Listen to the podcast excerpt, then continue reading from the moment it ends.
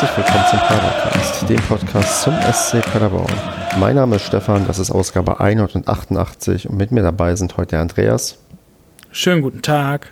Und der Basti. Hi.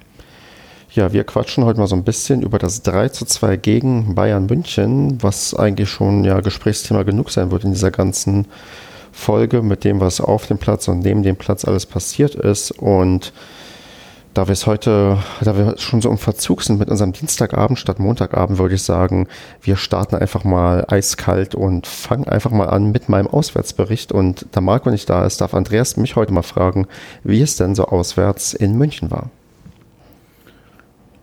Ja, du bist ja hingefahren. Äh, die erste Frage, wie war die Anreise?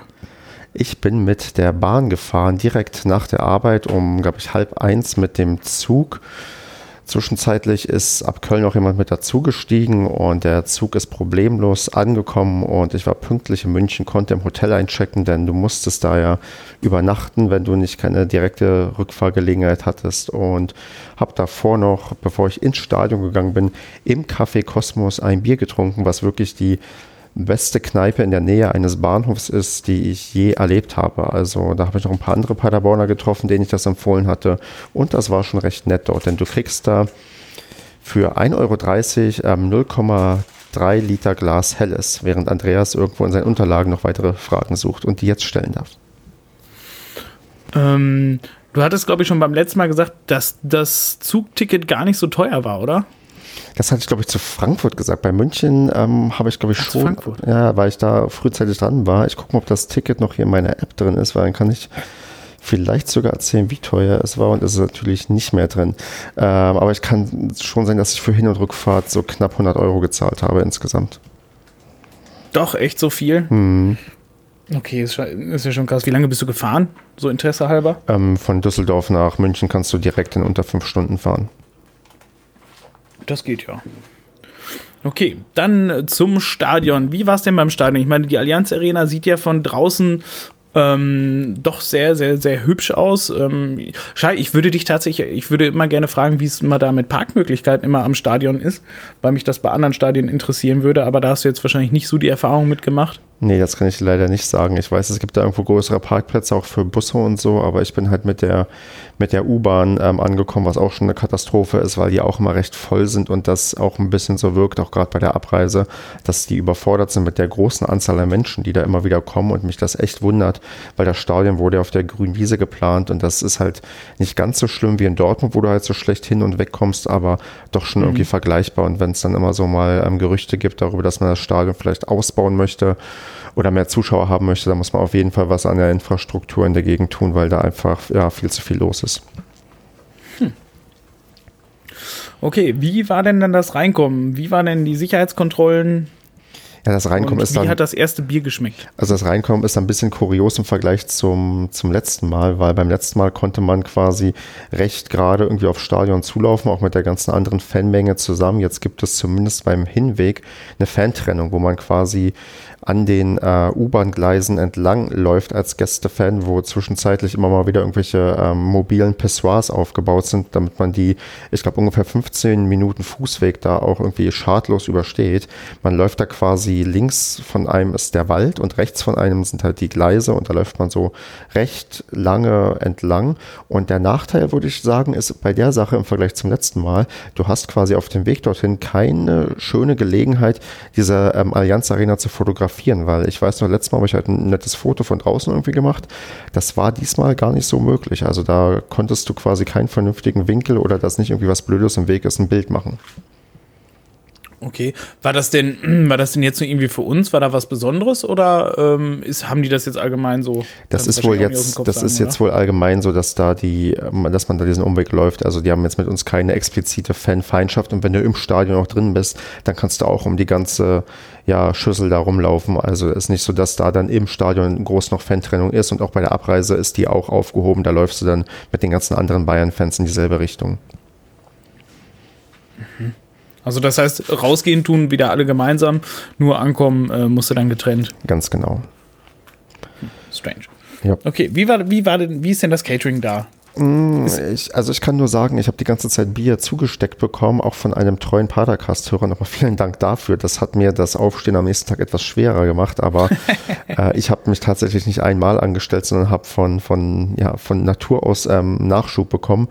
Das äh, war okay okay, glaube ich, aber jetzt auch irgendwie nichts Überragendes. Also ich habe eine riesen Brezel gesehen, die jemand in der Hand hatte, wo ich mich gefragt habe, boah, das ist schon eine richtig große Brezel, aber sonst kann ich jetzt nicht mehr Sachen zum Catering sagen, aber ich könnte vielleicht erzählen, was noch, bevor ich quasi in den Zuschauerbereich reingegangen bin, also ins, also in den Innenbereich des Stadions, war, habe ich eine sehr skurrile Situation erlebt, weil da kam so ein junger Typ zu uns an, der meinte, ja, hier Stuttgart-Fan und so weiter. Und der gibt uns jetzt 40 Euro, wenn wir ihm einen Schal verkaufen können vom hm. SCP. Und dann meinte ich so, ja, nee, also ich kann ja meinen Schal nicht verkaufen und die anderen auch nicht. Und dann meinte er, ob wir einen Tipp hätten, wo er einen bekommen könnte. Meinte ich, ja, den Tipp, den ich habe, ist, ähm, pass mal lieber auf, wenn du ansprichst, ähm, weil solche Fragen, weil das, das, kann doch leicht äh, eher provozierend auf einige Leute wirken. Und habe gemeint, ja, äh, naja, es war, es war sehr, sehr skurril und naja, ich habe meinen Schal natürlich nicht abgegeben. Ja, ist, also was ich kenne, also was ich schon mehrmals jetzt gelesen habe, ähm, dass Leute da wirklich da hingehen und Schals tauschen. Also das habe ich schon viel gesehen. Ja, aber der hatte sich irgendwie als Stuttgart-Fan geoutet und meinte, er sei irgendwie mit drei Leuten hier. Und das wirkte alles so ein bisschen spooky, dubios. Aber ich habe auch beobachtet, dass er noch andere Leute gefragt hat. Also der hat das anscheinend ernst gemeint. Was seine Motivation war, keine Ahnung. Aber es war schon leicht skurril und habe ich in der Form auch noch nicht erlebt. Und dann, ähm, ihr wart dann mit, ich weiß nicht, knappen 3000 Leuten, glaube ich, da? Genau, prognostiziert wurden irgendwie oder gesagt wurden irgendwie 3000 Leute, weniger als beim letzten Mal. Aber stimmungstechnisch ist es ja, das Problem, du hast natürlich diese, diese Hybrid-Fans irgendwie wieder mit dabei, die halt auch ähm, mhm. Bayern ähm, zugeneigt sind. Ich muss aber sagen, was sich auch im Vergleich zum letzten Mal verbessert hat, ist, du kannst inzwischen nicht nur Getränke und Essen mit reinnehmen, weil das ist jetzt inzwischen das äh, erlaubt, das war vorher verboten, weil man immer Angst hatte, dass man das auf den Unterrang wirft. Und ähm, man darf jetzt auch wohl Megafone mit reinnehmen, weil war, das war beim letzten Mal auch verboten. Und diesmal gab es halt ähm, Leute, wie man es kennt, die mit Megafon halt vorne standen und halt die Stimmung angefacht haben. Und das war halt je nach Spielsituation auch okay. Jetzt nicht irgendwie überragend, weil aus dem Umstand, dass du halt viele Doppelfans irgendwie drin hast, aber es war jetzt nicht irgendwie, ja, grottenschlecht, wie man es dann, keine Ahnung, auswärts in Heidenheim beim 0 zu 2 Rückstand erlebt. Du kennst ja jetzt ähm, halt von ganz schön vielen Auswärtsfahrten jetzt auch quer durch die Ligen halt die Stimmung. Ähm, und jetzt halt in der ersten Liga halt gegen FC Bayern, das ist ja eigentlich so, ähm, ich sag mal, zumindest sportlich das Maximale, wo man wirklich hinkommen kann. Und so wie du jetzt halt erwähnt hast, das klang jetzt ja nicht so, als wäre das äh, als wäre die Stimmung halt auch genauso extrem geil gewesen, sondern es war, also vor allem dem Spielverlauf nach hätte es ja eigentlich theoretisch die, die Hütte brennen müssen.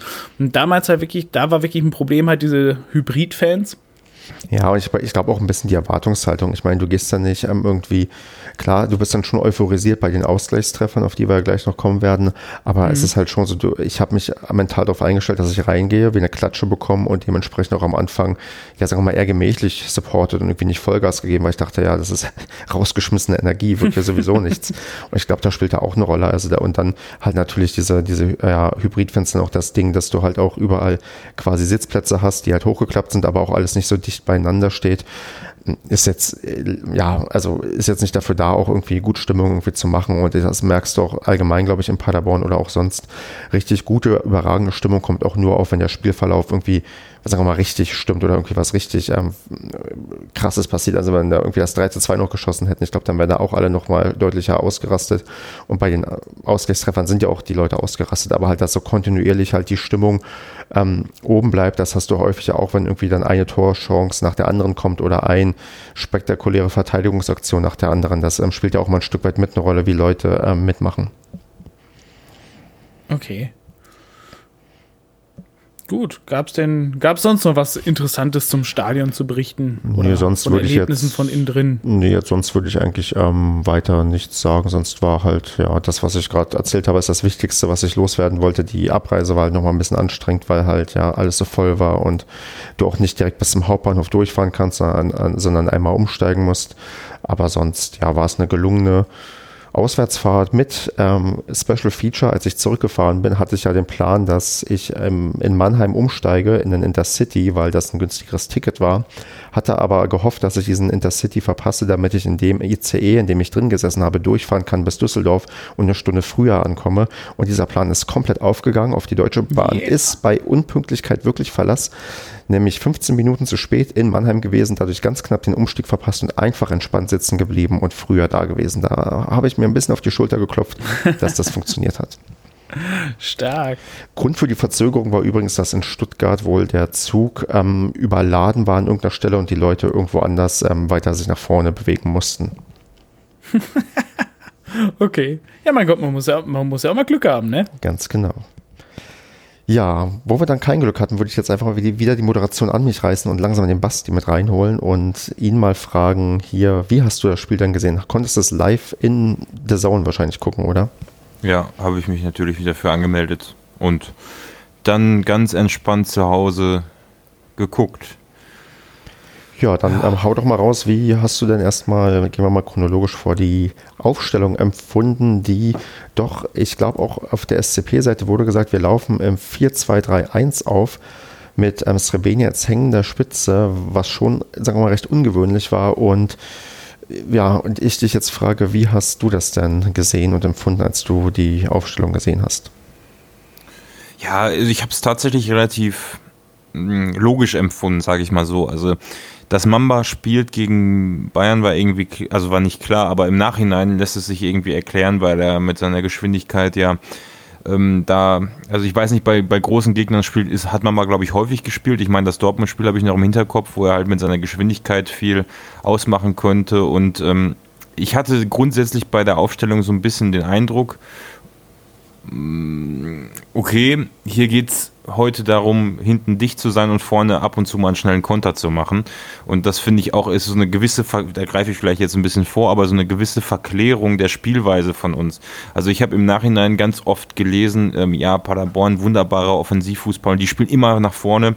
Äh, das stimmt auch grundsätzlich bei dem Spiel, nur ich finde, man hat jetzt im Vergleich zum Hinspiel oder auch der gesamten Hinrunde hier in diesem Spiel schon gesehen, auch später durch den Wechsel letztendlich von Fridjonsson, dass wir hier erfahrener und nicht so naiv oder also wir haben zwar immer voll nach vorne gespielt, definitiv, aber mit einer gewisseren Intelligenz. Ja, und das konnte man jetzt im Vorfeld vielleicht so ein bisschen aus der, aus der, hatte ich mir so im Vorfeld schon gedacht, dass wir so versuchen mit Mamba und unseren schnellen Spielern Stiche zu setzen, aber hinten auch kompakt stehen wollen und das hat die Aufstellung meiner Meinung nach auch eigentlich so unterschrieben. Wobei sie jetzt auch nicht so großartig anders ist als sonst. okay, Weiß ich nicht. Wie ging es euch denn bei der Aufstellung? Ich will das jetzt nicht so alleine stehen lassen. Ach, also ich kann, ob es jetzt ein 4-2-3-1 ist, ein 4-4-2, ein 4-2-2-2 oder so, das, also das sind ja auch immer nur Nuancen, weißt du? Und da siehst du nach auf dem Spielfeld halt auch äh, schlicht gar nichts mehr von, vor allem wenn es dieselben Leute sind, die die Positionen besetzen. Ähm, richtig gefreut habe ich mich darüber, dass Rebeni endlich wieder von Beginn an gespielt hat. Ich habe nicht verstanden, warum er die letzten Spiele nicht gespielt hat. Ähm, weil hat man auch da gesehen, das ist halt so ein, so ein Stürmertyp, den kannst du immer da vorne gebrauchen und das ist definitiv ein Stürmertyp, der uns in der ganzen Hinrunde gefehlt hat. Und ja, aber in Kombination mit, mit, mit Mamba ist das ja, glaube ich, jetzt nicht so häufig vorgekommen, ne?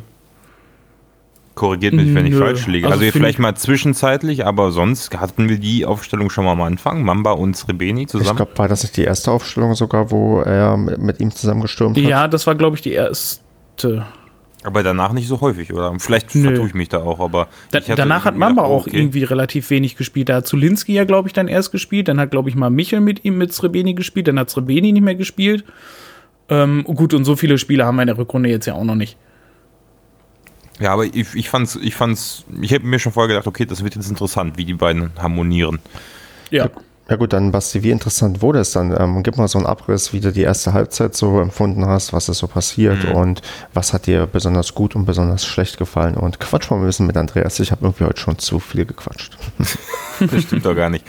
Ähm, ja, wie, also ich erinnere mich noch, dass wir äh, die ersten Minuten gewohnt kann man ja gar nicht sagen. Äh, wir haben ja, glaube ich, in der ersten Viertelstunde so viele Gegentore kassiert wie sonst niemand in der Bundesliga. Aber ich fand, es war ähm, gut, wie wir reingekommen sind. Wir standen sicher und hatten, wenn ich mich richtig erinnere, es liegt jetzt schon ein paar Tage zurück und Karneval dazwischen, ähm, äh, im, an, am Anfang auch relativ viel Entlastung noch nach vorne. Also nicht, ich will nicht sagen viel Ballbesitz, aber das wirkte ziemlich, also wir waren nicht so eingeengt, wie wir es dann ab der 20. Minute, wo man sagen muss, dass sich das 1-0 schon ein, ein, bisschen angekündigt hatte. Also ich hatte es, glaube ich, in der Gruppe geschrieben, dass wir defensiv sehr gut stehen und habe es damit so ein bisschen gejinxt. Ähm, aber irgendwie wurde es dann so Richtung Gegentor, hast, hat man das schon gemerkt, dass die Bayern schon extrem am, am Drücken sind. Ne? Und natürlich ich weiß auch nicht, woher das immer kommt, dass die so extrem weit vorne stehen und quasi schon an unserem 16er ihr Spielaufbau, ihren Spielaufbau dann gestalten, wenn die mal in so einer Druckphase sind. Das fällt mir echt, glaube ich, bei fast keiner anderen Mannschaft auf. Und da hast du das schon gemerkt, okay, jetzt stehen wir hinten fast an der Grundlinie. Ne? Ja, das, ja. War, das war so bis zum 1, 1 zu 0 mein Gedanke. Und zum 1 zu 0 selber kann ich nur sagen, ähm, den klärt Pröger in, in 9 von 10 Fällen äh, vorher schon. Aber in dem Moment hat er einfach die falsche Entscheidung getroffen, was ja durchaus mal passieren kann. Aber ähm, ich sag mal, das war, das war dann auch kein Gegentor, was man nicht hätte vermeiden können. Aber wahrscheinlich in der Summe irgendwann auch äh, ja, aufgrund der Überlegenheit schon meiner Meinung nach so die konse logische Kon Konsequenz war. Ne? Hm. Ja, so habe ich das auch wahrgenommen. Also wir sind tatsächlich so einigermaßen reingekommen, ähm, was halt sehr, sehr ärgerlich war. Auch nach dem 1-0 ist, dass ähm, Jaczemski dann eingewechselt wurde für Holtmann, weil ich fand, Holtmann ist richtig gut ins Spiel hineingekommen, wo man gemerkt hat, okay, der ist so ein bisschen auf Wiedergutmachung aus, auch für vielleicht seine letzte Performance, wo er mit Rot vom Platz geflogen ist und ist jetzt quasi zu einer ähnlichen Uhrzeit wieder vom Platz gegangen, zwar verletzungsbedingt, aber das war schon ziemlich bitter, dass es ihn da erwischt hat, weil Andreas, ich fand, ähm, er war doch irgendwie einigermaßen gut im Spiel, oder? Ja, also hinten, wir standen ähm, unglaublich souverän halt auch, ja klar, das, das 1 zu 0 ähm, ja, bin ich voll bei dir, Basti. Pröger, ja, ist halt scheiße gelaufen in dem Moment, ne? Ähm, und dann, ja, Nabri muss man auch ganz klar sagen, das sind halt diese Millionen, die diese Spieler halt wert sind, ne? Also, wie der dann halt da noch rumgedribbelt hat und sich dann noch um diese drei Spieler auch wirklich richtig gekonnt da rumspielen konnte und dann noch so gut Glück hat er dann noch gehabt, dass die Bahn halt wirklich frei war, aber dann genau in die rechte Seite dann noch zu schießen. Ja, das sind dann halt aber auch wirklich diese Spieler, die wirklich halt auch auf Weltklasse-Niveau spielen. Genau, und das ist ja auch genau das, was, was, was wir bis dato ganz gut vermieden haben und auch über weite Strecken des Spiels, dass wir sie gar nicht erst in diese Situation kommen lassen haben. Also du hast dann irgendwann später im Spiel auch viele Szenen gehabt, wo die Bayern dann relativ im Strafraum sich bemerkenswert ruhig bewegt haben. Also mhm. da hast du teilweise das Gefühl gehabt, die machen alle den Michel. Und ähm, also ich erinnere mich dann noch an eine Szene, ich glaube, ich weiß nicht, ob das von Lewandowski war oder so, irgendwie drei Paderborner, das, ich glaube, es war ein schnellerer Spieler als Lewandowski, aber nehmen wir mal Lewandowski, der hat das, glaube ich, auch ein, zwei Mal gemacht, hat einfach den Ball zentral vom, im Strafraum schon an der Strafraumgrenze und geht gefühlt einfach so, dreht sich so, windet sich so durch drei, vier Verteidiger bei uns durch. Und solche Situationen gab es halt irgendwie ein paar Mal und das finde ich so ähm, erstaunlich. Ähm, ich weiß nicht, ob es teilweise auch ein bisschen was mit Nervosität zu tun hat, aber grundsätzlich haben wir es ganz gut geschafft, es nicht zu solchen Situationen kommen zu lassen über weite Strecken des Spiels. Ja, ja, ähm, wo du aber auch das Thema Nervosität schon ansprichst, da ähm, würde ich gerne das ähm, erste schöne Highlight ähm, mal so rauspicken, denn ähm, Srebeni war beim 1 zu 1 überhaupt nicht nervös. Einerseits ähm, gewinnt er einen Zweikampf gegen Neuer und andererseits ist er so lässig, eiskalt, cool, bei, obwohl, glaube ich, noch drei Verteidiger da hinten waren und schiebt den Ball einfach rein. Das war doch wahrscheinlich, also für mich im Stadion war es erstmal so ein Moment, wo ich dachte, okay, irgendwas wird jetzt bestimmt der, der Schiri abpfeifen, weil ähm, Neuer hatte wahrscheinlich auch den Arm Arm oben, wie er ihn immer oben hat. Und den Reklamierarm, ja. Genau. Und wie, wie ja, beim wie, 2 zu 2. Wie, wie, wie eskalativ ähm, wart ihr denn unterwegs beim, beim 1 zu 1? ich, ich, ich weiß gar nicht, sagen, wie ich das da beschreiben soll. Weil du sitzt dann da, also vor allem ist, man darf ja auch nicht vergessen, das war nicht die erste Szene dieser Art, ne? Also es war davor, glaube ich, schon zwei oder dreimal, dass Rebeni gegen Neuer angelaufen ist und Neuer auch wirklich immer nur einen Schritt oder anderthalb vor ihm da war. So, und das war dann, wie gesagt, ich glaube, es war wirklich die dritte Situation, die so gekommen ist, dass Rebeni alleine auf ihn draufgelaufen ist. Also, wo man auch ganz klar sagen ja, muss. Oder Mamba doch häufig. Mamba ist doch ja, ganz oft angelaufen. Ja, und ähm, aber Srebeni war definitiv halt genau diese Situation, wie es auch zum 1 zu 1 geführt hat, hatte der halt vorher exakt genauso. Und ähm, da habe ich mir dann noch so gedacht, so, boah, Neuer spielt das ganz schön mutig, beziehungsweise die Abwehr der Bayern, muss man sagen, diese Dreierkette, die die da hinten hatten, die hat das tatsächlich auch nicht gut gemacht, finde ich. Also, wie gesagt, mit Kimmich und Alaba, das sind zwei unfassbar schnelle. Aber ähm, ich fand, was, was unsere schnellen Spieler da wirklich durchlaufen durften, halt auch, ne? Also, genau wie du gerade gesagt hast, Mamba schon oder auch Srebeni, ähm, das, das fand ich schon ganz schön heftig. Auch äh, der Jastremski da, als der, nach seiner Einwechslung, der durfte ja auch ganz schön oft auf seiner linken Seite, durchlaufen. Ähm, und da das so ein neuer dann. Später, ja. Genau, dass dann so ein neuer läuft dann halt raus und dann war es diesen einen Schritt halt zu spät.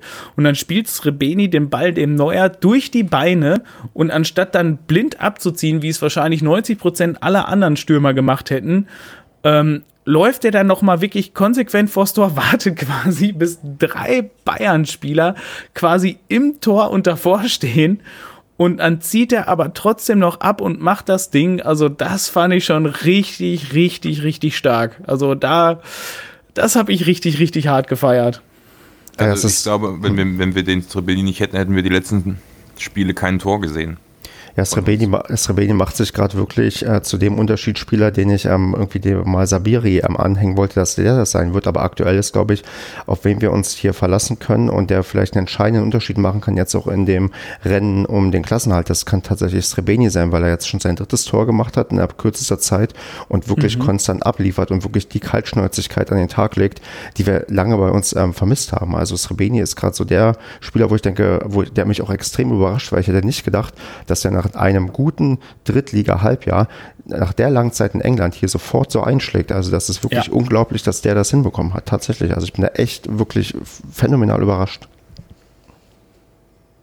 Stimme mir zu, so. Andreas. Komm, erzähl. Äh, auch du, ähm, sag nochmal, wie, wie cool Srebeni doch eigentlich ist. Srebeni ist ja cool. Ich habe ja am Anfang schon, schon ein Plädoyer ja für den gehalten, ne? dass ich nicht verstehen kann, warum der nicht jedes Spiel quasi von Anfang an spielt. Ähm, weil das ist definitiv, da, bin, da stimme ich dir 100% überein, das ist der Unterschiedsspieler, den wir jetzt da vorne haben, der die, Balle der die Bälle hält, der sie erobert also der läuft nach hinten, der erobert die Bälle, der läuft nach vorne, der greift die Gegner an, der steht richtig, den kannst du hoch anspielen, den kannst du flach anspielen. Ähm, mega geil. Ich, also tatsächlich, diese Leistung, die der jetzt hier sofort auf Anhieb abruft, ähm, da muss ich tatsächlich sagen, das verstehe ich tatsächlich nicht, dass er bei Norwich nicht spielen durfte. Ja, also da können wir froh sein, dass wir uns den als Schnäppchen wiedergeholt haben und ja, würd, ich würde dann in die zweite Halbzeit langsam übergehen, wenn das für euch beide okay ist. Mhm. Und dann einfach mal ja, einwerfen. Ich weiß nicht, ob es in der ersten Hälfte halt schon war, die Zingerle-Paraden. Der hat ja ähm, generell das ganze Spiel über herausragend gehalten. Der hat ja richtig, einig, richtig viel, vor allem auch Bälle festgehalten und alles.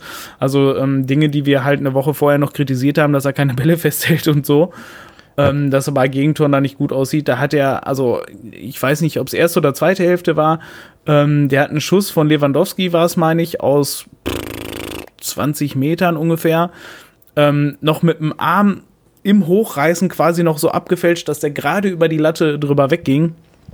Und das war eine, also das sah richtig nach Weltklasse aus. Das sah richtig, wirklich wie so ein neuer aus.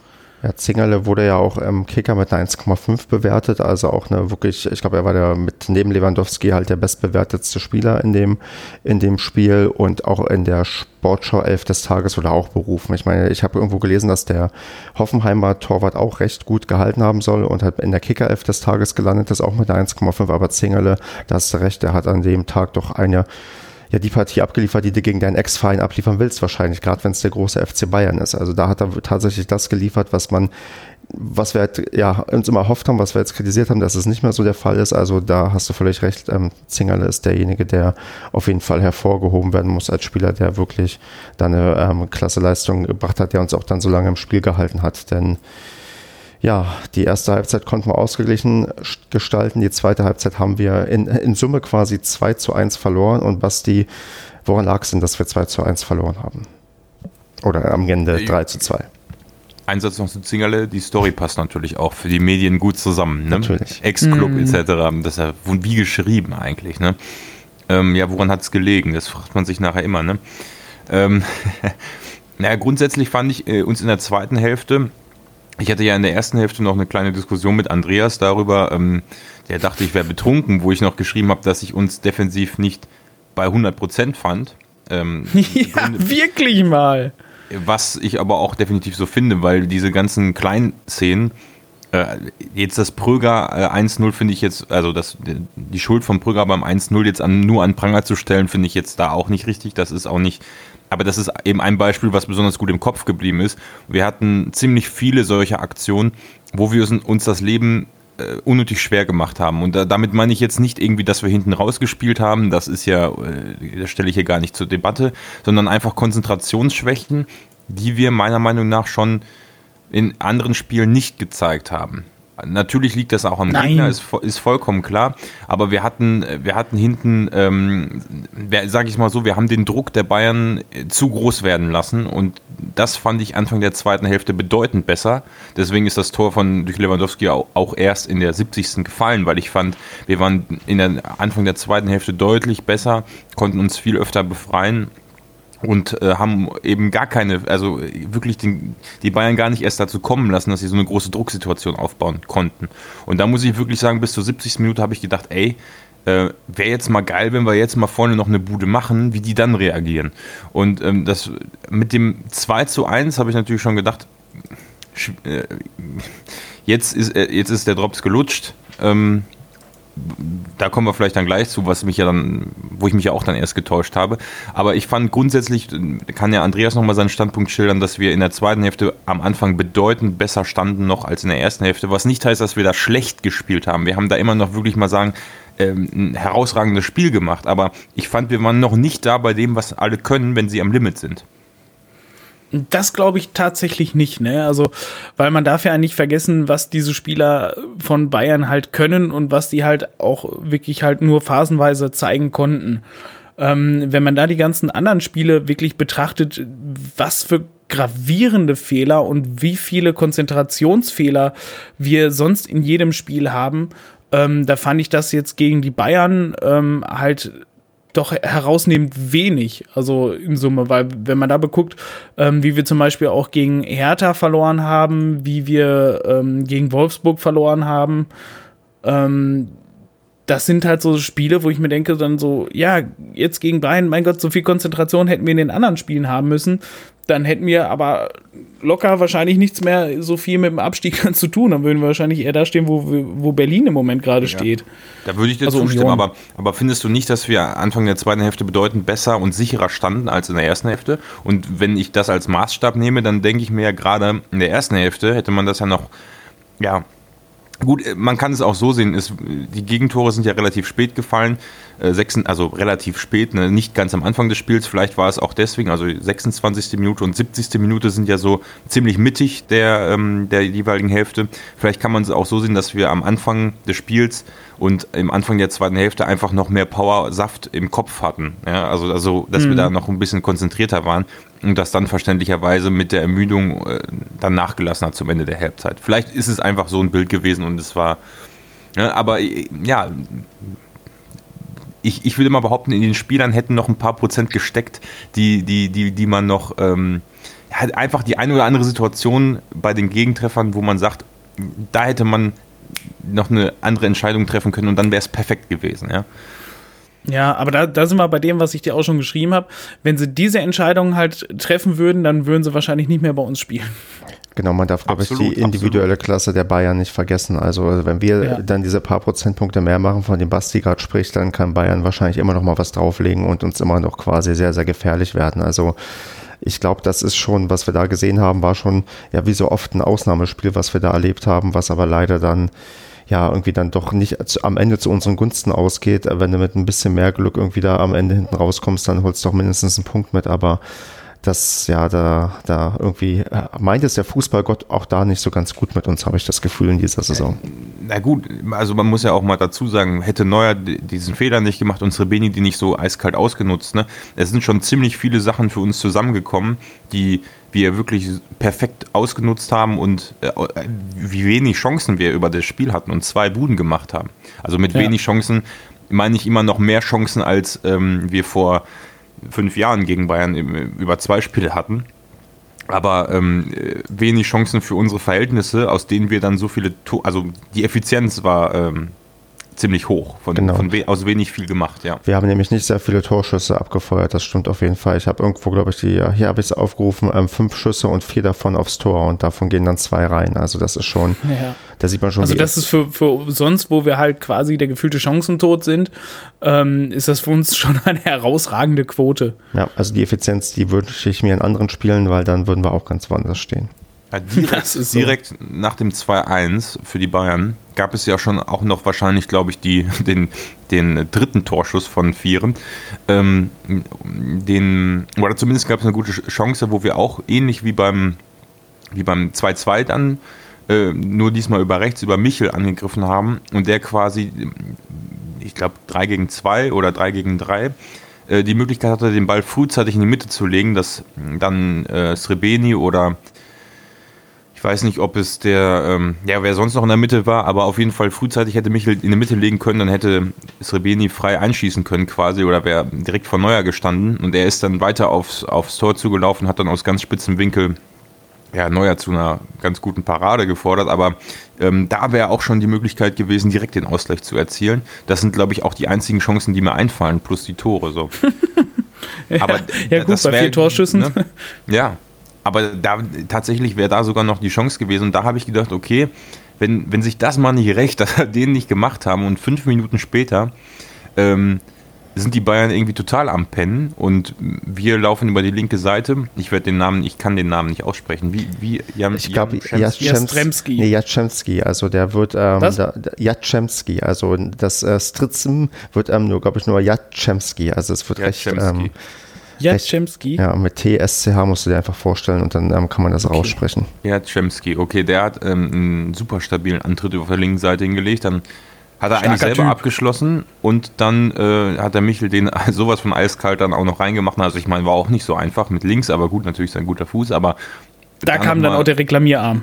Da kam sofort der Reklamierarm und da habe ich gedacht, okay, jetzt, also ab dem Zeitpunkt habe ich gedacht, jetzt jetzt ist, glaube ich, an den Punkt, weil nach dem 2-1 habe ich gedacht, okay, jetzt schießen sie uns noch ab. Und das ist ja, es ist ja gegen Bayern echt so, du hast ja wirklich so eine minimale Hoffnung, an der du dich das ganze Spiel über, wahrscheinlich du, Stefan, auch im Vorfeld hochhältst, so, ah, komm, das wäre schon. Mhm. Also eigentlich ist die Hoffnung 1%, aber die, die Sensation, wenn Paderborn einen Punkt holt oder gewinnt, ist halt, sag ich mal, so riesig, dass man, dass man so, dass man diese Hoffnung die ganze Zeit aufrecht erhält. Und mit so einem Gegentreffer in der Regel gegen Bayern mit dem 1-0 oder dann mit dem 2-1, ähm, und später dann mit dem 3-2 natürlich noch, noch vervielfacht, hast du dann so einen Moment, wo du denkst, ja, jetzt ist Feierabend. Mhm, also genau. da denkt man wirklich so, jetzt kriegen wir noch drei Tore oder so. Und das ist dann, wenn du dann den, den Ausgleich schießt, zum zweiten Mal, dann denkst du dir so, jetzt will man hier aber auch was mitnehmen. Wie geil ist das denn, dass die, die diese Bude machen, zwei Tore auswärts in München,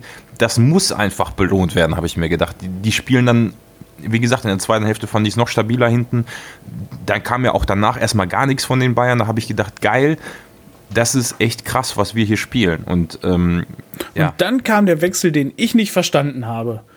Weil dann hat Steffen Baumgart etwas gemacht, was ich nicht von Steffen Baumgart erwartet hätte. Er hat beim Stand da von 2 zu 2 gegen die Bayern, hat er dann Srebeni rausgenommen, böse, böse und dafür halt den Friedjonsson, den ich halt schon gerne hätte spielen sehen, auch gerne irgendwie länger, weil der ist irgendwie gefühlt gar nicht zur Geltung gekommen. Aber der hat quasi halt einen Stürmer rausgenommen, den zweiten ja sogar, weil Mamba zwischenzeitlich ja auch schon ausgewechselt wurde. Ähm, ähm, genau, da war halt Michel dann alleine auf dem Platz und Friedjonsson kam und da hätte ich eher dann gedacht, dass er irgendwie dann nochmal einen Offensiven bringt. Ich weiß gar nicht, wen hatten wir denn noch auf der Bank? Den, den Ritter hätten wir noch gehabt. Das wäre natürlich auch noch so ein geiles Ding gewesen. Zulinski, war der dabei oder ist der? Der war auch auf der Bank, ja. So, dann, äh, dann mit dem Zulinski, das wäre es doch nochmal gewesen. Ja, da hast du zwei offensive Verteidiger mit Michel und äh, Zulinski, also zwei Malocher, die vorne die ersten Verteidiger sind, wie Steffen Baumgart, glaube ich, selber auch mal gesagt hat. Ne? Mit Michel wechselt er den ersten Verteidiger ein und ich glaube, Zulinski steckt da ihm nichts nach, ne? wenn er rein, ja. eingewechselt wird. Ja. Hast du denn dann den äh, Friedjonsson irgendwie wahrgenommen, dass der irgendwas richtig oder falsch gemacht hat? Nee, gar nicht. Okay. Also den, also ich habe dann gesehen, dass er halt eingewechselt wurde, aber irgendwie, ich habe den Typen bewusst so gar nicht wahrgenommen. okay. Wen, wen ich wahrgenommen habe, ist ähm, der Thomas Müller, als er bei Bayern eingewechselt wurde. Der hat da gar nichts auf die Kette gekriegt, ehrlich gesagt. Also fand ich. Also natürlich hat er da, ja klar, er ist ein Weltmeister und dies, das, aber ähm, die, was mich am meisten anpisst, ist, dass bei jeder Wiederholung oder Zusammenfassung dieser Scheißpass von Müller vor dem 3-2 fast in die eigene Hälfte, komplett zu keinem Gegenspieler und dass der dazu geführt hat, dass in diesem Angriff, glaube ich, ähm, das 3-2 entstanden ist, das hat mich am meisten angepisst. Weil ich noch in dem Moment live gedacht habe, ah ja, der Müller haut den Ball erstmal quer durch die Arena, komplett, ja, alles klar, top. Da, da, mit Blick auf die Uhr 88. Da habe ich gedacht, naja, vielleicht machen sie den Angriff noch, dann holt sich Zingo noch eine gelbe Karte ab beim Abstoß und, ne, und dann resultiert daraus auf einmal, die Bayern stehen schon in unserer Hälfte und auf einmal auf der linken Seite so eine Geschwindigkeit, die die erzeugen können, das ist ja echt krass, ne? Die, die stehen schon vorne auf Anschlag und erzeugen dann aber auf der linken Seite so eine Geschwindigkeit, dass in der Mitte alle blank stehen und unsere Innenverteidigung irgendwie ja, ich glaube nur noch Schonlau oder Strohlig, einer von beiden war noch anwesend irgendwie in der Mitte und ansonsten stehen da drei Bayern-Spieler komplett blank. Ja. Ja, also das war wirklich echt wie im falschen Film, diese, diese Szene. Und du hast das schon im Ansatz gesehen, als diese Geschwindigkeit da oben auf der linken Seite von den Bayern aufgenommen wurde, dass das jetzt brandgefährlich wird. Tja, und so kassieren wir das 3 zu 2 und ja, ich, ich muss gestehen, mir wäre es lieber gewesen im Voraus. Ich habe gedacht, das Schlimmste wäre eigentlich so eine knappe Niederlage. Wenn, dann will ich da richtig verlieren oder was mitnehmen. Und jetzt hast du wieder so ein knappes Ding und dann parallel zu einem Überfluss gewinnt auch noch Düsseldorf in Freiburg. Was nehmen wir denn mit, Andreas, aus der Partie? Also Ho- Hoffnung und viel Lob oder denkst du jetzt, das, was ich auch danach gedacht habe, klasse und nächste Woche verlieren wir wieder gegen Mainz? Ja, das, das tatsächlich, das war wirklich auch mein erster Gedanke. Also ich bin echt unfassbar frustriert gewesen, weil ähm, dann kommt wieder halt die tolle Arbeit, weißt du, die Spiele, die ich halt jetzt auch vorher jetzt schon mehrfach kritisiert habe, gegen Wolfsburg, gegen Hertha, dass wir gegen Hertha verloren haben. Ich weiß nicht, was haben die jetzt, glaube ich, 5-0 auf den Sack gekriegt oder sowas Gegen von Köln. Genau, Köln. Oh Gott, zu Ey, Hause. weißt du, die 5-0. waren bei uns, die waren ab der 70. Minute stehen platt und wir waren zu blöd, da zwei Tore zu schießen, ne? Und gegen solche verlierst du dann. Oder gegen Wolfsburg auch absolut unnötig gegen die verloren, ne? Und dann haust du dann so ein geiles Spiel raus gegen die Bayern, wo du auch alle Kräfte raushaust, wo Mamba sich verletzt hat. Ich weiß nicht, ob Holtmann jetzt direkt schon halt wieder fit sein wird, ob, aber wahrscheinlich gehe ich jetzt mal von aus, aber im schlimmsten Fall hättest du den auch noch verletzt. Dann lässt du, was weiß ich, am besten noch einen Klaus nochmal gelb gesperrt irgendwo da liegen Ja, und hast wieder null Punkte. Weißt du, das, das nervt mich dann so. Und jetzt spielen wir dann ähm, gegen Mainz das nächste Spiel. Und ja, was sollen wir denn da? Weißt du, wenn, wenn du da dich nicht genauso wieder die Arschbacken zusammenreißt, sondern da wieder dann nur mit Halbgas spielst, weil du hast ja toll gegen die Bayern gespielt, so dann verlierst du halt gegen wahrscheinlich ein schlecht spielendes Mainz. Und dann hast du auch einfach gegen Schlusslichter null Punkte und spielst toll gegen die ganz Großen und hast da auch null Punkte. Genau wie gegen Leipzig. Gut, gegen Dortmund hat es für einen Punkt gereicht. Aber ja, es ist halt auch nur ein Punkt. Und weißt du, dann verlierst du halt gegen andere, die mit dir hinten drin steht. Und da müssen wir doch jetzt irgendwie mal halt Punkte holen und auch mal genauso konsequent und sicher spielen wie jetzt gegen die Bayern. Und mit müssen ist, glaube ich, ein ganz gutes ähm, Stichwort äh, angekommen, weil wir haben ja jetzt ähm, mit Mainz, Düsseldorf und Köln, oder ich glaube, nee, wir haben erst Köln und dann Düsseldorf die Spiele vor uns, wo es halt wirklich darauf ankommt, mindestens sechs Punkte zu holen. Ich glaube, wenn wir da weniger als sechs holen, dann kannst du eigentlich recht sicher für die zweite Liga planen, gerade wenn du gegen Düsseldorf verlierst, weil dann kannst du, wenn du Probleme hast, einen Relegationsplatz auf sechs, sieben Punkte entfernt haben und das wird dann ganz, ganz schwierig noch aufzuholen. Absolut. Ja, auf Absolut. jeden Fall, weil es, es ist ja jetzt schon so, dass die Spiele, die gehen ja jetzt halt schon aus. Ne? Also es sind jetzt noch elf Spiele. Ähm, das heißt, wenn wir jetzt Mainz irgendwie halt hinter uns gebracht haben, dann sind es wirklich nur noch zehn, dann ist wirklich halt Counter-on-Zeit schon wieder. Und dann kommen halt die ganzen Konkurrenten halt. Ne? Mainz steht glaube gerade auf 15, also der erste Nicht-Abstiegsplatz. Wenn du gegen die wiederum gewinnst, rückst du natürlich wieder auf ähm, Drei drei, Punkte, Punkte ran. genau. Danach hast du Köln, die sind, boah, weiß ich nicht, 13. oder sowas mittlerweile. Da Die- kommt es nicht mehr ran. Die sind zumindest machbar. Es geht nicht darum, dass man die auch einholt, aber es wird hoffentlich, wenn wir gegen Mainz gewinnen, Vierkampf zwischen Mainz, Düsseldorf, Bremen und uns um die ähm, ja, unteren Plätze. Und da wäre es am schönsten, wenn wir am Ende doch noch 15. werden können. Aber das klappt halt nur, wenn wir wenigstens Mainz und Düsseldorf besiegen, damit wir die beiden in Reichweite behalten. Weil wenn die gewinnen, dann ent entweder hätte Düsseldorf dann quasi von heute auf morgen sieben Punkte Abstand oder Mainz hätte von heute auf morgen neun Punkte Abstand und die holst du nicht mehr ein. Da brauchst du ja Nein, drei genau. Siege und das mehr als die und das klappt nicht mehr.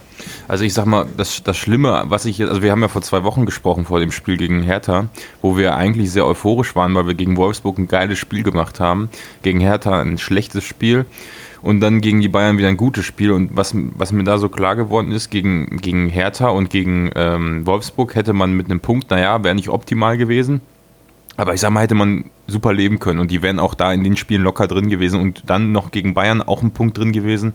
Alles, alles sage ich mal, Sachen, die im, im Rahmen unserer Möglichkeiten locker drin lagen. Ich sag mal, bei Hertha lagen auch drei Punkte in der Luft. Ähm, so, rechne, ich will jetzt nicht wieder dumm rumrechnen, aber rechne die drei Punkte drauf und dann sind wir hier in einer ganz anderen Situation. Und auch wenn es jetzt so knapp ist, aber so langsam fährt dieser Zug halt los. Und ähm, deswegen reicht jetzt auch gegen Mainz dann äh, nicht ein Punkt. Und umso schlimmer ist, wenn man nur einen Punkt holt, dann gegen Köln und ne, Düsseldorf, dann rechne auch wieder nicht ein Punkt. Also das heißt, du darfst dir mittlerweile auch wirklich, du bist jetzt eigentlich zum Siegen verpflichtet und ich weiß nicht, ob das, ja, weiß ich nicht. Also ich ärgere mich halt furchtbar darüber, dass wir so unglaublich viele Spiele hatten, in denen, also wir hätten auch zehn Punkte mehr haben können, ohne Witz. Gegen Dortmund Ja. fehlt eine Minute, gegen Bayern fehlen zweimal, äh, ja, ganz knapp. Also gegen Leipzig ja, machst du noch einen. Klar, ich könnte wahrscheinlich jedes Spiel aufzählen, wo wir relativ knapp verloren haben. Ähm, wo Am Anfang teilweise hier der- Minuten in- gefehlt haben. Ne? Oder Elfmeter Ja. verschossen haben. Ja. Damals Ja, hier gegen. Freiburg am, am zweiten Spieltag war das, glaube ich, da, wo wir blöde gegen Freiburg verloren haben, was wir auch hätten gewinnen können. So, so ein Rätsel, wie die da oben stehen können, das begreife ich Ja. nicht. Aber gut. Das ist, also wir hätten locker wirklich ohne Probleme fünf bis zehn Punkte mehr haben können und dann wäre auch Ja, ein ganz anderer locker. Drive drin gewesen in, Genau. dem, in, in dem ganzen Thema. Ja, es ist echt schade. Und so bist du halt, ha- hm, sorry, Basti.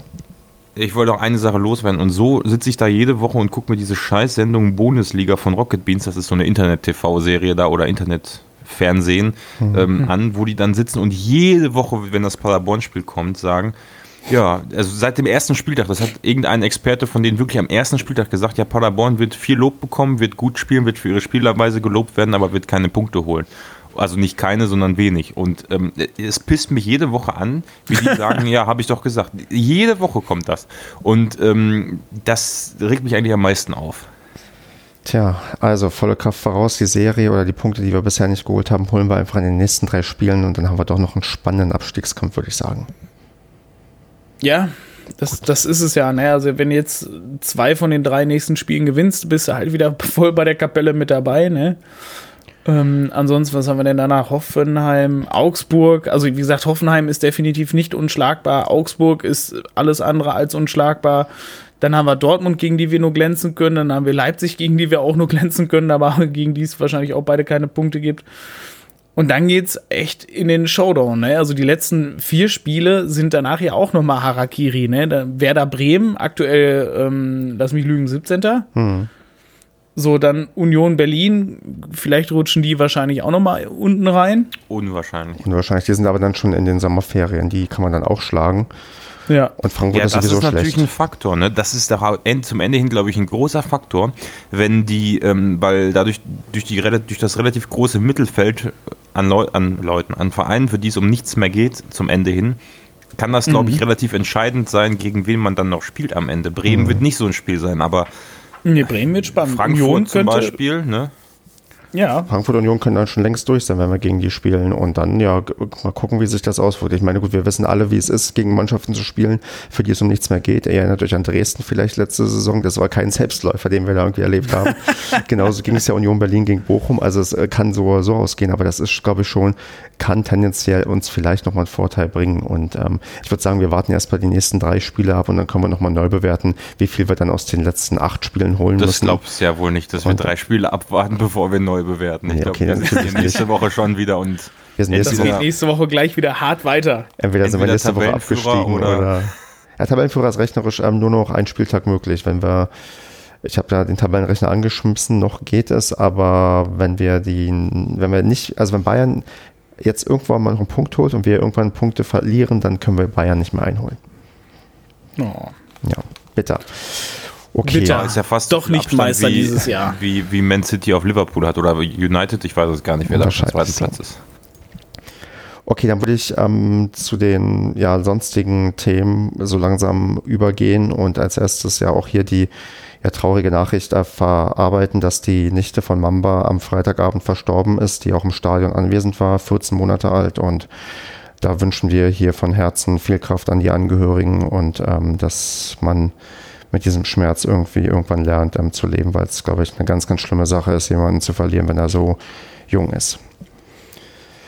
Und für, Mam genau, und für Mamba lief es leider auch sonst nicht gut. Wir haben es ja gerade schon angedeutet, er ist verletzt und wird wahrscheinlich bis Saisonende ausfallen. Vielleicht kann er noch mal zwei, drei Spiele oder ja, wenn wir Relegation haben, halt zwei, drei Spiele gegen Ende machen. Aber man redet wohl von zehn bis zwölf Wochen und das ist halt dann doppelt bitter für ihn. Dass ja, ich glaube München, das wird nicht unbedingt in bester Erinnerung bei ihm bleiben. Ja, vor allem, ich Nee, meine, für ihn ist es ja top gelaufen in der Hinrunde. Ne? Genau. Man das Dortmund-Spiel nicht vergessen. Ja. Und jetzt, ähm, sag ich mal, so ein privater äh, Rückschlag, also das macht dich ja mental. ja, ja. Schicksalsschlag, das ist, ähm, äh, ne? Und dann noch dazu, ich weiß jetzt nicht, ähm, wie mental stark er da ist, das, ähm, aber dann wieder zu kommen, sage ich mal, du hast diese Zwangspause verletzungsbedingt, kannst also nicht trainieren, kannst dich nicht, ähm, sage ich mal, ablenken oder ähm, dem nachgehen, äh, was, was, was dein Beruf ist und dein, dein, ne, dein, so dein, dein, sein Traum, Profifußballer zu werden oder was er ja geschafft hat über, über eine ganz äh, erstaunliche Karriere und ähm, bist quasi da angekommen, wo du immer hin wolltest und bist dann gezwungen, ein halbes Jahr zu pausieren, mit der Gefahr hin, A, dass dir vielleicht ein attraktiver Wechsel, ne, gab ja da äh, irgendwelche äh, Gerüchte immer, da lassen mal nichts dran sein, aber zum, für die weitere Karriere außerhalb von Paderborn, das steht, die steht in Gefahr, die gesamte Laufbahn, ich meine, ein halbes Jahr aus dem Profifußball raus zu sein, ist, glaube ich, heutzutage relativ schlimm. Und dann nochmal zurückzukommen, sei es dann bei uns in der zweiten Liga oder sonst wo, also ich glaube, da kann, da kann man echt, also da kann man ihm nur die, die, die, das Beste und die, die ganz viel Kraft wünschen, dass er das äh, schafft und dann stärker noch zurückkommt. Das würde ich mir am meisten wünschen. Das machen wir auch und ähm, Ja. drück mal die Daumen. Das ist ja auch kein halbes Jahr, Basti, das sind nur, nur in Anführungsstrichen drei Monate. Es ist nicht ganz so. Ja, es ist kein Kreuzbandriss. Ja, ich, aber ja. Ja. gut, okay, stimmt. Er kann dann wahrscheinlich relativ früh wieder mit, zumindest Ja. mit dem Training anfangen. Aber ich meine, du verpasst jetzt fast die ganze Rück, die ganze Rückrunde dann. Ne? Das ist also deswegen meine ich so halbes, halbes, halbe Saison. Ja. Okay, dann äh, Neuigkeiten zum Stadion. Ähm, das Stadion wird nicht mehr ausgebaut und auf 18.000 ähm, die Kapazität erhöht, sondern es wird umgebaut. Es bleiben 15.000 Zuschauer und man erhöht einfach die Sitzplatzkapazität, um halt den äh, Ansprüchen der DFL zu genügen. Und ich würde sagen, wir sind uns da recht einig, dass das doch ähm, eine ganz vernünftige Maßnahme ist, weil wir wahrscheinlich ein Stadion mit 18.000 Zuschauern, insbesondere in der zweiten Liga, sehr, sehr selten ausgelastet bekommen. Was ich da jetzt Ja. noch nicht ganz verstanden habe, ich habe auch nicht viel zu gelesen, heißt das, es wird nicht komplett rundherum oben ausgebaut? Die müssen das, glaube ich, zum Teil machen, weil sonst, wenn einfach nur, du kannst ja nicht ähm, da, wo bisher Stehplätze waren, einfach eins zu eins Sitzplätze machen. Da muss schon irgendwo, glaube ich, ein Balkon hin. Aber genau habe ich es mir ehrlich gesagt auch nicht angeguckt und durchgelesen, obwohl es da auch ein Video auf YouTube inzwischen auf dem Vereinskanal gibt, wo das ein bisschen näher beschrieben wird. Ja, das habe ich gesehen, aber da wurde ich jetzt auch nicht, also es war ein gutes Video, aber die, ich habe da angehalten an bestimmten Stellen, um mir die Pläne anzugucken, aber so schnell ging das nicht. Aber ich finde das auch äh, nicht, also nicht ähm, dumm, das so zu machen. Das ist durchaus okay. Und ich glaube, es, auf manchen Kanälen wurde ja auch bemängelt, dass man dafür Stehplätze wegnimmt. Ähm, weil die doch so der Stimmungskern sind und dann sage ich mal, die Stehplätze, die man da wegnimmt, sind mit Sicherheit nicht der Stimmungskern im Stadion. Und äh, das Einzige, was ich mich gefragt hatte, ob man dann wirklich ganz ringsherum oben ausbaut, weil, ja, da, da ist mir ein bisschen unschlüssig, aber wir werden es ja sehen. Genau, lassen wir uns mal überraschen. Ja. Ja, Leute, dann. Ich finde es auf, ich, Achso, ich ja, auf jeden. Fall halt sinnig, dass man halt so auf dem Teppich bleibt und dass man sagt, hey, alles klar, die Leute wollen hier mehr Sitzplätze. Ob es jetzt der Stimmung zuträglich ist, lasse ich mal dahingestellt, aber ähm, es macht auf jeden Fall Sinn, dass äh, die Sitzplätze sind ja auch einfach immer wahnsinnig schnell bei uns ausverkauft. Und ich sag mal, ich gehe mal nicht davon aus, dass Steffen Baumgart uns in näherer Zukunft verlässt. Also er wird mindestens noch eine Saison bei uns bleiben, da bin ich mir ziemlich sicher. Und ähm, wenn wir dann weiterhin diesen Fußball spielen, werden auch mit Sicherheit immer noch viele Leute unseren unser Stadion besuchen wollen und dann hauptsächlich wahrscheinlich als mehr oder weniger, neutrale Fans dann auf, auf Sitzplätzen. Ähm, finde ich, find ich okay. Ich finde es halt vor allem auch sehr bodenständig, dass man sagt, alles klar, wir bleiben dann bei 15.000 Zuschauern, wir sparen uns die 3.000, aber ähm, holen uns quasi mehr Geld. Ja, da muss, von da denen, muss, die kommen. da und muss ich bieten aber ihnen halt auch mehr Sitzplätze. Da muss ich aber nochmal einhaken. Und zwar, ähm, kann man denn die Sitzplätze wieder rausreißen, wenn man dann doch die Kapazität auf 8? Also ist das quasi so, man baut ganz normal aus, macht nur noch die Stehplätze äh, zu Sitzplätzen, also ein Teil davon. Und ähm, wenn man dann doch die 18.000 ba- baut, äh, reißt man die raus und es kostet quasi nichts außer das Entfernen der, Sitz, der Sitzplätze. Das hat mich jetzt schon interessiert, weil ich meine, die Kosten für den Ausbau hat man ja trotzdem. Die werden das schon genau kalkuliert haben, aber interessieren würde mich das trotzdem, ob es da irgendwie einen Plan gibt oder ob, vor allem, was mich halt, warum ich diese Frage stelle, ob ringsherum ausgebaut wird, oben, dieser Oberrang, ist halt, weil es ja, es würde Sinn machen, wenn man nicht ringsherum ausbaut, weil es dann günstiger ist, weil es dann für die Baufirma nicht so teuer ist. Das Sitzplätze an, anmontieren wird ja nicht das Teure an der ganzen Angelegenheit sein, sondern die äh, Beton- und Stahlträger da oben reinzuhängen und das alles zu machen, wird wahrscheinlich viel Geld kosten. Deswegen frage ich mich, wenn man jetzt ge genauso viel ausgibt und dann die, Sitz die Kapazität aber nicht erhöht, wie sich das alles rentiert. Aber wahrscheinlich müssen wir da auf die nächste Ja- Jahresversammlung, Jahreshauptversammlung warten und dann werden uns wieder irgendwelche Bilanzen vorgelegt, keine Ahnung. Ja, oder wir rufen jetzt einfach auch die findigen Hörerinnen und Hörer auf ähm, Twitter auf, dass die uns erzählen, äh, wie genau dieser Stadionausbau jetzt geplant ist und wo was reinkommt und wo vielleicht Kosten gespart werden könnten. Wir nutzen einfach mal den, die, die Schwarmintelligenz, die uns einfach mal hier ein paar Infos ähm, rüberreicht. Das wäre Wir, wir zumindest werden sehr nett. faul, wir werden faul. Ja, so sind wir halt. So, Es ist Aber- halt, Wir können uns doch nicht um alles kümmern. genau. Aber die Überleitung habe ich jetzt äh, für meine Nominierung des Social Media Posts der Woche. Das hat nämlich einen ganz triftigen Grund. Und zwar finde ich tatsächlich, auch wenn es irgendwie uncool ist, den Verein dafür zu nominieren, aber dieses Video, was Steffen Baumgart jetzt ähm, da auf den diversen äh, Kanälen get, ähm, geteilt oder aufgenommen oder ja, was, was mit ihm aufgenommen wurde, da fand ich ja ganz cool dran. Da wurde deutlich, also ich kann mich nicht daran erinnern, wann das letzte Mal ein Trainer vom SC Paderborn dazu glaubhaft die Fans aufgefordert hat, ey, unterstützt uns, ich weiß, dass es schwer ist, absolut ehrlich, absolut sympathisch, ähm, dass die Leute ins Stadion kommen sollen. Und das ist, glaube ich, auch der einzige Trainer, an den ich mich jemals erinnere, bei dem ich glaube, dass wirklich Fans sich sagen, ach komm, ich gehe jetzt, ich kaufe mir noch mal eine Karte, ich gucke noch mal nach. Basti, von welchem Video redest du? Jetzt wirklich mal. Aber nicht das, was ich vorhin geteilt habe. War das nicht das? Da- da- Ich habe vorhin ein? Video geteilt und zwar aus 2017 vor dem ähm, Pokalspiel gegen Lotte. Nee. Nicht ernsthaft. Ja, Ich habe das einfach geguckt und habe gedacht, das ist aktuell. nee, das Video ist schon drei Jahre alt und Ja, äh, dann wurde ist es doch noch ein besserer Grund, das als, äh, als Social Media Post der Woche zu. Ah, Alter, das ist äh, fast drei Jahre alt. Naja. Ja, wie, wie- wieso teilst du hier Sachen, die drin. Ich habe ich wieder nicht richtig gelesen. Ja, gut. Da ist sogar noch das EV-Logo drin. Basti, Basti, Mein Basti. Gott, als auch wenn ich, wenn ich darauf achten würde. Ja, Ja, gut, dann ziehe ich meinen Antrag zurück. Aber ich fand das Video trotzdem cool. ja, ja, wenn du es im Kontext siehst von der damaligen Situation, dann denkst du auch, okay. Gut, ähm, Andreas, hast du einen Vorschlag? Ähm, ich, wa- ich weiß nicht, also mir ist äh, Social Media und alles, äh, fand ich, ist sehr viel krasses passiert, aber nicht viel krass Positives ähm, die letzte Woche. Ach, dann, dann sind wir auch da faul und sagen unseren Hörerinnen und Hörern, sagt uns mal, was der Social Media Post der Woche sein soll. Und wir, der erste, Ich der, plädiere dafür, dass es Steffen Baumgarts Video von vor drei Jahren wird. Besser Im geht's doch Herzen. gar nicht. Im Herzen, Basti. Im Herzen Ja. auf jeden Fall. Okay, Leute, dann äh, lasst uns mal das nächste Spiel noch tippen. Und wir haben ja schon angedeutet, wir spielen gegen Mainz. Und äh, Mainz ist Mainz 05. Da kann Andreas eigentlich nur einen Tipp abgeben. Achso, dass, dass wir 5 zu 0 gewinnen werden.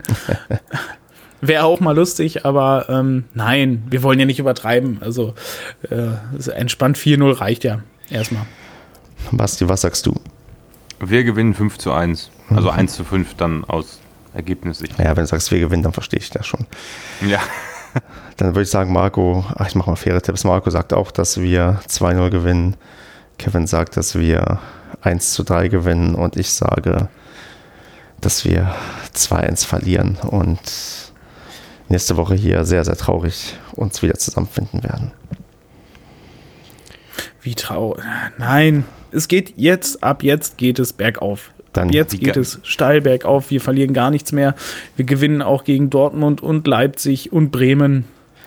Dann mache ich das zum wär das Sendungstitel. Ich mache dann ab jetzt bergauf, ist dann unser Sendungstitel. Das sage ich dann jetzt hier schon mal So. eh offiziell an. Oder auch, ja genau, lassen wir so. Wie geil, also ich habe dieses Gefühl, also man kann ja von der zweiten Liga und halten, was man will und alles cool, wo wir sind und alles gut. Aber wie geil waren eigentlich diese Zeiten, als wir ab und zu mal so Gegner einfach komplett abgeschossen haben? Also ich würde mir das für nächste Woche, deswegen habe ich auch 5-1 getippt, ne? Dieses Feeling einfach in so ein, ich weiß nicht, ich habe letztens irgend so ein Video gesehen, ich weiß nicht, ob das sogar auch gegen Lotte war. Es schließt sich wieder der Kreis. Oder ich weiß nicht, nee, Bremen 2 oder so ein, so, so, so ein Quatsch, wo wir wirklich dann einfach mal komplett klar Schiff gemacht haben, ganz entspannt gewonnen. Das habe ich, glaube ich, in der Bundesliga noch nie erlebt, dass wir ganz entspannt gewonnen haben. Ich glaube, bei keinem unserer Siege. Und ähm, das, das würde ich doch mal für nächste Woche wünschen. Einfach mal so ein 4-0, 5-1. Das wäre doch einfach mal geil. Auswärts. Und ab der 40. Minute steht es 3-0 und alles, man sitzt da entspannt und freut sich. Dann, Ja, einfach, genau, einfach mal wieder ein entspanntes 4 zu 0 sehen. das wünsche ich mir. Ja, 4-0 ist ja für dich nicht entspannt, weil dann hättest du ja bis zum Ende, ob das auch wirklich 4-0 Ja, auch ausgeht. wahr. Ja, dann entspannte 6 zu 0, dass ich, äh, dass wir das 5-0 schnell in der ersten, äh, zweiten Hälfte noch äh, direkt zu Beginn machen, dann kann ich mir den Rest entspannt angucken. Das war Dann denn unser höchster Bundesligasieg. So, 3-0 gegen Hamburg. ja, gut. Immer noch, ne? Das ist mal Ma Maßgabe. Dann nehmen wir das so als Maßgabe und dann würde ich sagen, am Hören und sehen wir uns demnächst wieder. Und bis dahin eine nette Woche und ja, ihr könntet mich in Mainz wahrscheinlich auch treffen. Ich bin auch da. Dann Andreas Basti, macht's gut. Ciao. Gehabt euch wohl.